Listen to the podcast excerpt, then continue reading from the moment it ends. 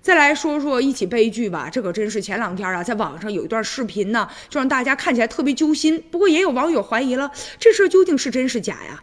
原来视频当中啊，有这么一个女婿，他用这个钥匙呢拧开了电梯门，结果这老人走过去看了一眼，谁知道一脚踩空了，结果老人掉下去了，最后不治身亡了。网友又质疑了，说为什么这女婿能有电梯门的钥匙呢？而且这老人的死也觉得挺可疑的。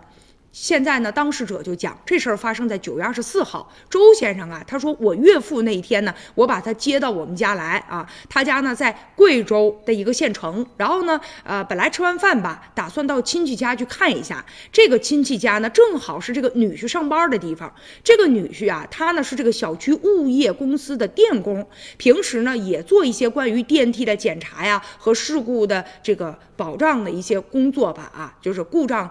修理这样类似这样的工作，两个人呢就到了这个一楼了。结果女婿就发现呢，说这个电梯啊，这个有一点不对劲儿啊，有一个箭头一直闪啊闪的。他就把这钥匙就掏出来了，本来打算要进行检查，没成想他把岳父给忘了。这岳父呢，他就探头进去看了一眼，然后直接整个老人这身子就坠了下去了。女婿也说现在特别后悔，因为他当时真的忘了是岳父了，但是现在已经来不及了啊。